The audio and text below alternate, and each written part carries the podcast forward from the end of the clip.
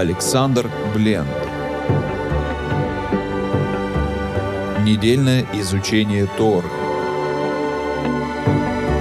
Глава Вайера. Дополнение к главе Вайера Ишмаэль.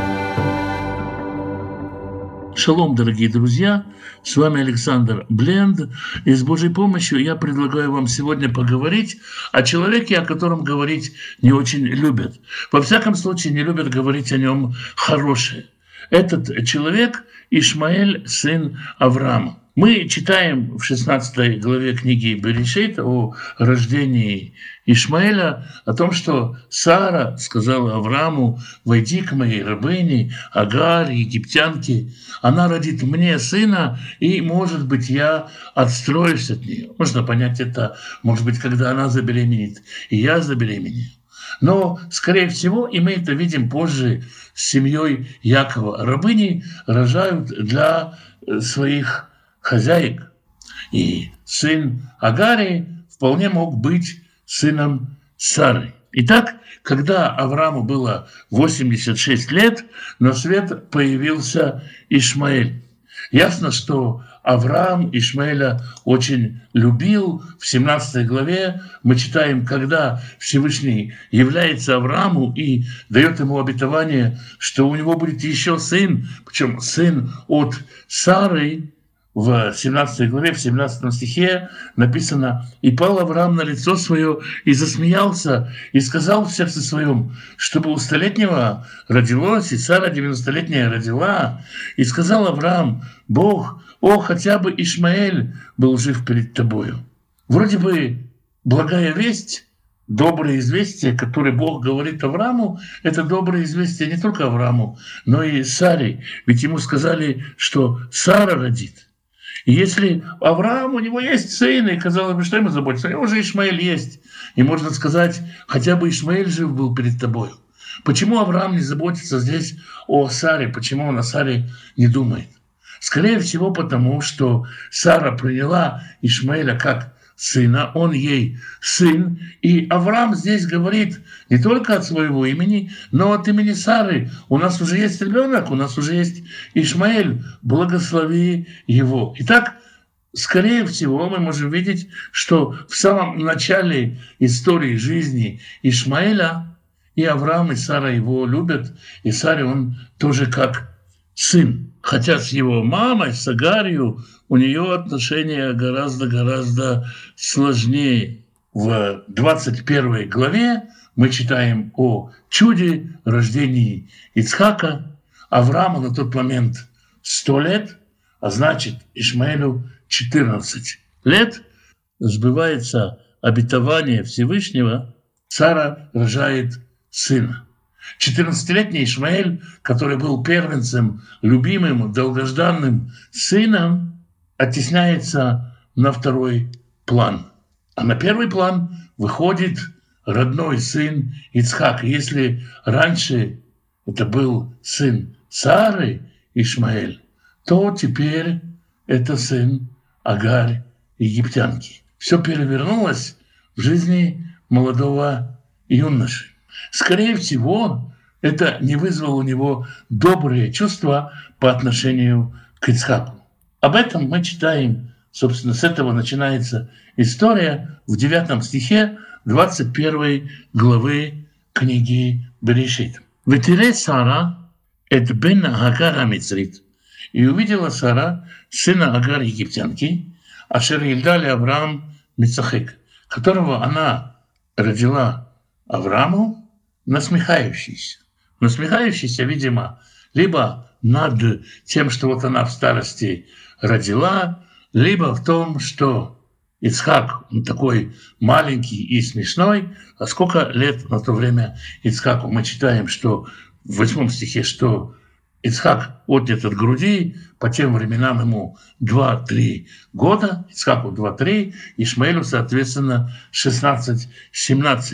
Очень серьезный кризис пережил Ишмаэль, оставьте то, что он не читал книги Берешет, и попробуйте посмотреть на него как на подростка, который такое пережил. Я уже не говорю о том, что он отнят от своей настоящей матери, которая, может быть, верила в египетских богов. И любвеобильный, добрый Авраам рассказывает ему про своего Бога и в каких внутренних конфликтах находится этот мальчик. Но если даже отложить это в сторону и просто представить себе степень ревности и бунта, который мог возникнуть в сердце 16-19-летнего подростка, когда он сталкивается с подобным. Итак, Сара увидела, что сын Агар, египтянки, насмехается. Ветомер ли Авраам, и сказала она Аврааму, Гареш Хама Азот, выгони эту рабыню, бна и сына ее. Кило Ереш бен Ама Азот, Потому что сын этой рабыни, теперь он уже сын этой рабыни, не унаследует им бни, им Ицхак, с моим сыном, с Ицхаком. Вира давар ми от бейне Авраам алюдот бно. И стало Аврааму очень плохо. Выглядело это все очень плохо в его глазах по отношению к сыну. Авраам видел в этом большую-большую проблему и моральную проблему. Но и все-таки Ишмаэль был ему любимым сыном. Авраам любил Ишмаэля. В Йомар Элоим аль Авраам, и сказал Бог Аврааму, Аль яра бейнеха аланар. Пусть не будет тебе плохо в глазах твоих все, что связано с этим отроком. Вы алам матеха и с рабыни твоей. Кола шер тумар элеха сара шма бекула. Все, что говорит тебе Сара, слушайся голоса ее. Кибы Исхак и корали Хазера, потому что в Ицхаке будет названо тебе семя. Вегамет бен Аама легой гадоль асимену. Но и сына рабыни я поставлю великим народом Физар Эхау, потому что и он твое семя. Если Бог говорит, что Авраам, Авраам делает. Вишкем Авраам Бабукер. И проснулся Авраам рано утром. Ваиках лехем и взял хлеба, вехемат маим и бурдюк с водой, ванитен эль агаль самаль шихма. И дал Агаре, положил ей на плечо. Ваитаелит. И мальчика. Если до этого мы читали про этого юношу, как про юношу, то теперь мы читаем про него как про мальчика. И положил ей на плечо мальчика, Вейшлихеа, и отослал ее. Если Сара просила прогнать ее, то есть чтобы духу ее здесь не было, то Авраам послал ее. В чем разница, когда человек отправляет кого-то или выгоняет кого-то. Когда я отправляю кого-то, у меня есть цель, чтобы этот кто-то был там. Я хочу, чтобы он был там, у меня есть какая-то забота о его дальнейшей жизни. Когда я кого-то выгоняю отсюда, моя задача просто, чтобы духа его здесь не было, чтобы он здесь не мозолил глаза. Авраам не выгоняет рабыню, а отсылает рабыню, отсылает ее, потому что, что ему сказал Всевышний, у меня есть план и в отношении этого юноши, и Авраам отсылает этого юношу в руки Всевышнего. Только юноша этот теперь назван Елид, мальчик. И его почему-то положили на плечо Агари, 17-летнего мальчика или 16-летнего мальчика. Попробуй положи. Раши комментирует и говорит, Сара сглазила Ишмаэля, он стал слабый, у него поднялась температура, и поэтому Агарь взяла еще 17-летнего юношу вместе с бурляком воды и понесла его на себе. Другие комментаторы говорят, он сопротивлялся, Ишмаэль. Поэтому Авраам связал его и, как мешок с картошкой, положил опять-таки на плечи Агарь. Это все не объясняет, почему вместо нар, юноша, мы здесь читаем елит, мальчик. Но на эти вопросы мы ответим позже. Ватилех, ватита, бамидбар, Бейршева. И она пошла, и она заблудилась в пустыне Бершевы. Выехлю Амай Минна Хемат. И закончилась вода в бурдюке. В пустыне без воды – это, в общем-то, скорая смерть. Ватишлях – это елет тахат и хата цехим. И бросила она мальчика под одним из кустов. Сбросила с себя мальчика под одним из кустов, опять-таки мальчика, и сбросила. Здесь мы не видим 17-летнего парня, здесь мальчик. Ветилех и пошла. Ветишевла миннегид и села напротив. Архек ки митавхей кешет. На расстоянии выстрела стрелы. Снова это деталь, на которую стоит обратить внимание. Нигде в другом месте Тора не приводит такое измерение на расстоянии выстрела стрелы. Сколько это расстояние выстрела стрелы? Современный лук стреляет на 100 метров, а если пустить стрелу под углом 45 градусов, то и еще выше, и до 220 метров. Неважно, Тора говорит, вот это расстояние. Не в пяти минутах ходьбы, не в минуте ходьбы, не в шагах, не, как говорят эскимосы на севере, сколько раз будешь спотеть, пока бежишь, на расстоянии выстрела стрелы. Киамра, ибо сказала, «Ло ар-э бемут аелет». Не буду я свидетельницей того, как умрет этот мальчик. Не хочу его видеть. Ватишев минагет – вытесает куля ветавг. И села она напротив и возвысила голос свой и заплакала. Можно понять Агарь, как бы там ни было. Она рабыня, женщина подневольная. В один прекрасный или не очень прекрасный момент ей сказали, роди Аврааму сына, Авраам войдет к тебе и родит сына. Она родила сына. Его никто не спрашивал во всей этой истории. И шаг за шагом она все больше и больше запутывается, какая бы она ни была. И сейчас она сидит в пустыне и плачет, потому что у нее умирает мальчик. Она возвысила голос и заревела. 17 стих. «Ваишма Элоим et кол анар». И услышал Бог голос юноши. Мальчик снова становится юношей, причем плакала Агарь, а Бог услышал голос юноши. Ваикарам Малах Элоим, Эль Агарь, и возвал ангел Божий Агаре Минашемаем с небес, Вайомарла, и сказал ей, Малах Агарь, что тебе, Агарь? Что с тобой, Агарь? Альтери, не бойся, кишама Элоим Эль Кол Анар, потому что услышал Бог голос юноши Бешер Ушам, там, который там находится. Куми, вставай, си танар, тащи юношу, веахзики этидех бо, держи его крепко в руках. Келегой гадоль асимену, потому что я сделаю его великим народом. Даже если Бог повелевает нам кого-то прогнать или позволяет нам кого-то прогнать, это не значит, что этому кому-то он не пошлет ангела. В Ивках Элюим и Тейнея, и открыл Бог глаза ее, Ватилей Бейр Маим, и увидела колодец с водой, Ватилех Ватималей Тахмет Маим, и пошла она и наполнила бурдюк водой, Выташек это на и напоила юношу. Вы Элюим Итнаар, и Бог был с этим юношей. Выигдаль, и вырос он. Выишав в Мидбар, и жил он в пустыне, Выеру Векешет. И стал он стрелком из лука. Выишев в Мидбар Фаран, и жил он в пустыне Фаранской, в Этиках Ло, Имо Иша, Мерец и взяла ему мама жену из страны египетской. Чего нету во всей этой истории, где мальчик сменяется юношей? Нигде не написано, что это Ишмаэль.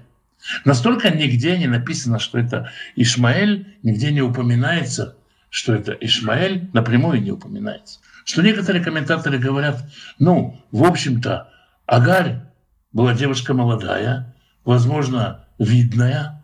Некоторые традиции говорят, что она из дома самого фараона происходила. Во всяком случае, возможно, фараон дал ее в подарок Саре, будь она его дочь или его рабыня, а там не держали плохого товара.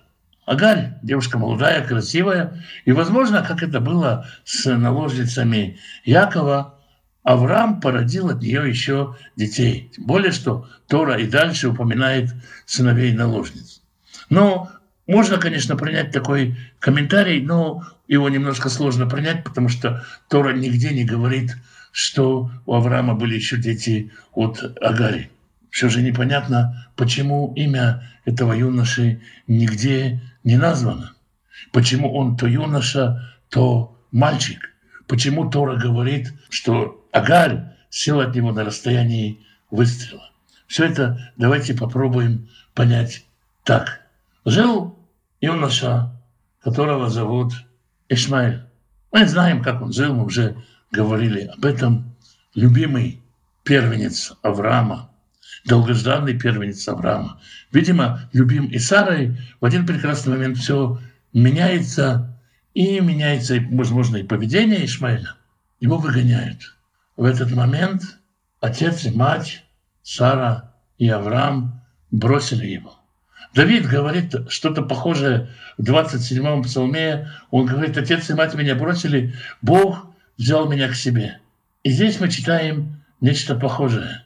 В этот момент, когда Агар несет его на себе, он действительно елит мальчик, у которого еще нету ни имени, имя его никто не упоминает, ни судьбы, ни, по сути, родителей, потому что Сара и Авраам его бросили. Но Бог принимает его к себе, как он дал обетование Аврааму, Бог обещал Аврааму, что все-таки это семя Авраамова, и он будет великим народом. И когда Агарь уже совсем потеряна, Бог слышит уже не голос мальчика, но голос юноши. Она, Агарь, видит колодец. Колодец – это не просто колодец, это символ, вода, это жизнь. И она поет мальчика, а мы в самом начале главы, если бы мы читали сначала, прочитали бы про Сару. Там сказано, что Сара радуется, оживает заново, кормя Ицхака грудью. Здесь не грудью, а водой колодец Всевышнего, Всевышний как Отец, накормляет Ишмаэля и воскрешает Ишмаэля почти из мертвых. Почему можем сказать, что все-таки это Ишмаэль? Потому что мы читаем в 17 стихе «Кишама Элоим эль коль анар беашерушам». Шама Эль – услышал Бог. Это есть перевод имени Ишмаэль. В этот момент, когда Бог слышит его голос, пророческий осуществляется его имя Ишмаэль, и он заново как бы рождается, как Ишмаэль становится Ишмаэлем, тот, которого услышал Бог, о котором позаботился Бог. Что же со стрелой? Почему Агарь села на расстоянии стрелы? Почему Тора это отмечает и замечает. Мы позже прочитали, что Ишмаэль стал стрелком из лука. Он словно, говорить языком психологии, пытается дострелить то расстояние, на котором села от него его родная мать. И родная мать его тоже бросила. Бросила его на расстоянии выстрела, как выстрелила им. И всю свою дальнейшую жизнь, всю свою дальнейшую биографию Ишмаэль пытается преодолеть это расстояние выстрела до матери, живя стрельбой из лука. Традиция и Мидраш говорит, что Ицхак позаботился о том, чтобы примирить Ишмаэля и Авраама, когда приходит Ривка рассказывается, что Ицхак пришел от того самого колодца, у которого живет Ишмаэль Бер Хайруи. И кроме того, мы видим, что на похоронах Авраама присутствует Ишмаэль, несмотря на то, что его выгнали. И определенная духовная работа, внутренняя работа в Ишмаэле произошла. Суть рассказа в том, что брошенный всеми Ишмаэль, даже нами брошенный, оставленной, казалось бы, нам вне Божьего замысла, вне промысла, вне всевозможных родословных, хотя его родословная в Торе будет, но он последняя фигура, о которой мы говорим. Может быть, еще меньше об Эсаве. Потому что Ишмаэля мы не любим, тем более, что есть арабы, с которыми мы воюем, которые вдруг объявили себя потомками Ишмаэля. Мы их всех не любим, и Ишмаэля мы тоже не любим, а Бог о нем позаботился. И об этом напрямую сказано, Бог был с этим юношей, Бог его спас. В этом есть сразу несколько уроков. Если мы отсылаем кого-то, кого мы не хотим видеть рядом, не можем видеть рядом, мы можем понимать, что Бог позаботится о нем. Мы не Бог. Аврааму Всевышний сказал, отошли, отошли, отправь, послушайся цару. Я о нем позабочусь, потому что он твое семя, я его не оставлю. Я услышал твои молитвы о нем. Это может значить для нас и другое, когда мы чувствуем, что мы вот так вот лежим у колодца, жаждущие воды, умирающие от жажды, когда мы чувствуем, что мы изгнаны, и это мы идем по пустыне и заблудились, нам кажется, что все уже закончилось. На самом деле ничего еще не закончилось, все только начинается. И имя Ишмаэль еще может осуществиться и реализоваться полностью. Такая вот простая и сложная история с Ишмаэлем, с мальчиком, которого не любят. Это, собственно, то, о чем хотелось поговорить. Святой Благословенный благословит всех тех, кто изучает Его Слово, ищет Его лица, ищет Его воли. Святой Благословенный благословит вас и дома ваши, и семьи ваши, мужей ваших и жен ваших, сыновей ваших и дочерей ваших, внуков и внучек, правнуков и правнучек. Святой Благословенный благословит родителей ваших, пап и мам, бабушек и дедушек, прабабушек и прадедушек. Берегите их. Святой Благословенный даст пропитание тем, кто ищет пропитание, пошлет достойную работу, чтобы было время на общение с женой, с детьми, на изучение Писания, чтобы в доме был достаток, избыток и возможность помогать другим. Святой Благословенный благословит и исцелит больных, даст мудрости врачам исцелять. Поддержит и укрепит тех, кто сопровождает больных. Святой Благословенный благословит семьи, в которых нет мира, достой мир в сердца людей, примирит отцов и детей, мужей и жен, братьев и сестер – Святой Благословенный благословит вас и дома ваши, и всех, кто с вами, всем изобилием своих бесконечных благословений. С вами был Александр Бленд. Спасибо, что вы меня слушаете.